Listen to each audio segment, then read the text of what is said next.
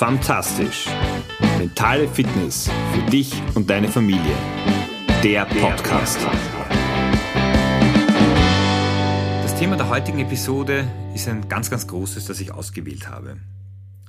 Es ist ein Thema, das viele von uns intensiv und tagtäglich begleitet. Es geht um Perfektion.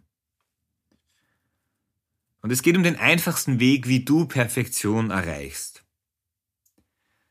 Wie dieser Weg aussieht, das erfährst du in der heutigen Episode. Schön, dass du wieder dabei bist bei Fantastisch, deinem Podcast für mentale Fitness für dich, aber auch für deine ganze Familie.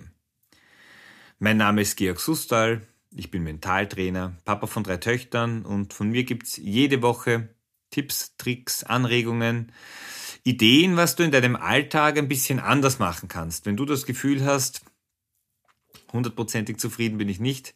Da könnten wir was ändern. Das würde uns allen vielleicht gut tun. Ja, und heute geht es um das Thema Perfektion. Perfektion ist so eine der größten Herausforderungen unserer Zeit, weil es schon mal damit beginnt, dass jeder von uns, auch in der Familie, Perfektion ganz anders definiert. Nimm mal das Beispiel der Pünktlichkeit. Für den einen ist es pünktlich zu sein, 15 Minuten vor dem vereinbarten Zeitpunkt beim vereinbarten Ort zu sein. Für den anderen bedeutet es, plus minus fünf Minuten sind voll okay. Das sind sehr unterschiedliche Herangehensweisen, weil für die Person, die eher später kommen möchte, sind die 15 Minuten einfach anders verplant als für die Person, der es wichtig ist, pünktlich oder überpünktlich dort zu sein. Achtung, es gibt ja kein richtig und kein falsch, aber du siehst schon eines, wenn unterschiedliche Blickwinkel oder Verständnisse für das, was richtig, was perfekt ist, was sich gehört, aufeinandertreffen, dann gibt es immer ein Ergebnis, das ist Eskalation. Um deine Perfektion richtig einschätzen zu können, da hilft ein bisschen das, das Gesetz der Unzufriedenheit oder die Formel, wie du Unzufriedenheit berechnest. Weil Perfektion eben auch oft das Scheitern ist oder eben dann das Unzufriedensein mit dem Ergebnis. Unzufriedenheit ist die Erwartung, die Erwartungshaltung durch die Realität.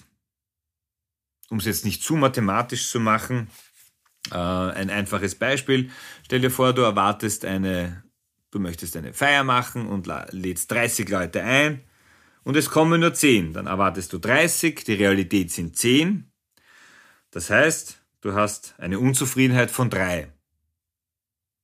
Wenn du 10 Leute einlädst und es kommen 10, 10 durch 10 ist 1, hast du eine Unzufriedenheit von 1. Also je geringer die Unzufriedenheit, desto besser.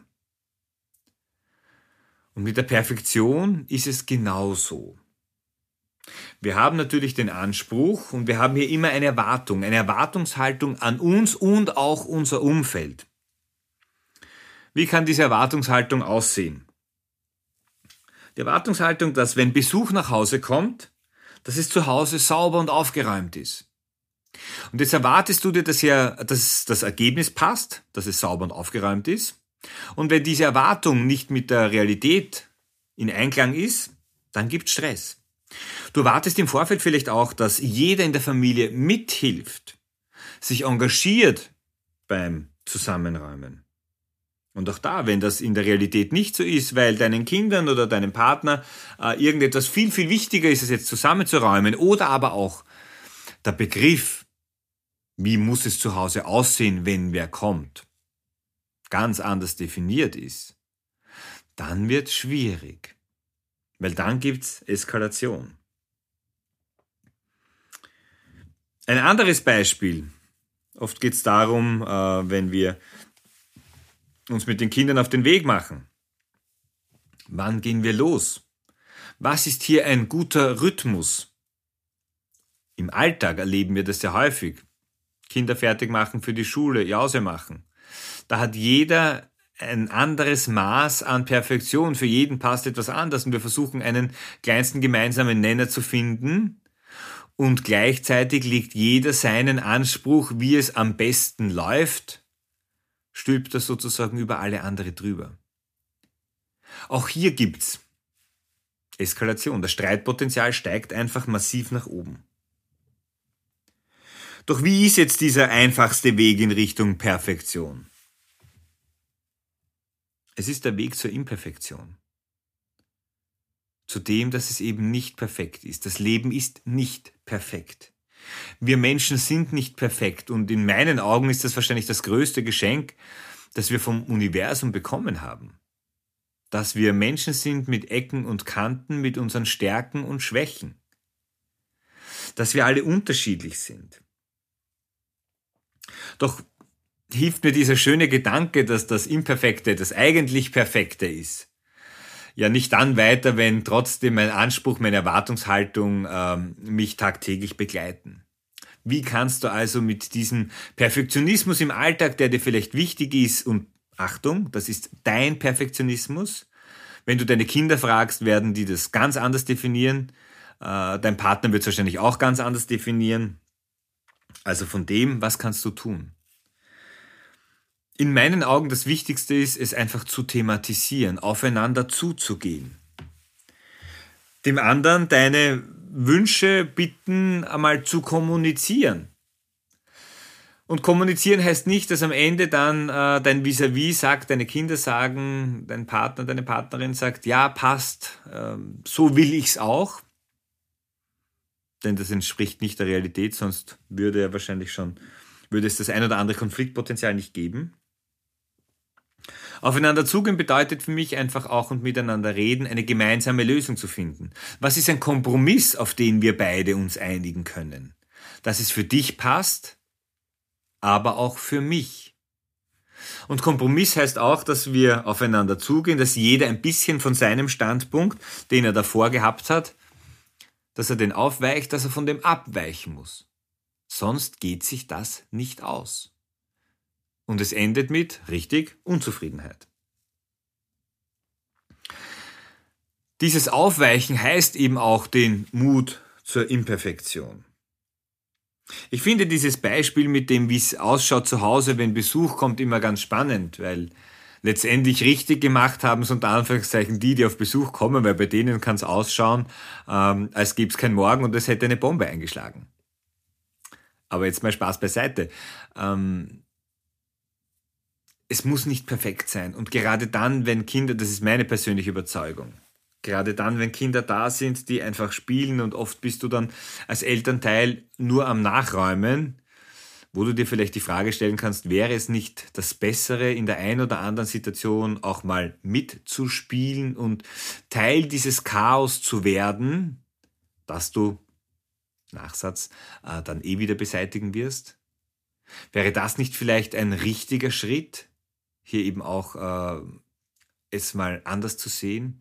Oder vielleicht auch bereit zu sein, das ein oder andere Mal auf den Perfektionismus zu verzichten, dass es Besuche gibt, wo es dir besonders wichtig ist und Achtung, das im Vorfeld auch zu kommunizieren und ausreichend Zeit mit einzuplanen. Es ist mir wichtig, darum werde ich es machen und ich bitte, ich freue mich, wenn ihr mich dabei unterstützt, wenn ihr mir helft dass ihr zumindest nicht dagegen arbeitet. Das ist ja auch schon manchmal Hilfe genug. Und genauso auch vielleicht, um bei diesem Beispiel zu bleiben, es bei dem einen oder anderen Besuch nicht ganz so eng zu nehmen. Auch das ist eine Kompromisslösung, eben das ein oder andere Mal auf den persönlichen Perfektionismus zu verzichten. Und das kannst du auf alle Lebens- und Alltagslagen am Ende ummünzen. Eins ist für mich klar. Das Streben nach Perfektionismus ist am Ende der direkte Weg ins Scheitern. Weil es wird immer Unzufriedenheit geben, es wird immer Konfliktpotenzial geben und die Wahrscheinlichkeit nach Eskalation wird steigen. In dem Sinn wünsche ich dir einfach viel, viel Mut, weil es erfordert Mut,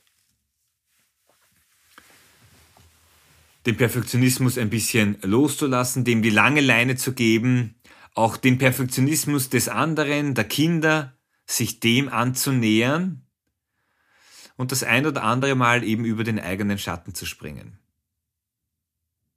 Aber genau das sind die Momente, die dir am Ende auch ermöglichen, weiter zu wachsen. In dem Sinn, nein, ich wünsche dir jetzt keinen Saustall zu Hause, aber ich wünsche dir eine Woche, in der du an dir, deinen Kindern und am Ablegen von Perfektionismus, am Willkommen heißen des Imperfekten einfach Freude findest und daran wachsen kannst. Bis nächste Woche. Ciao. Dein Georg.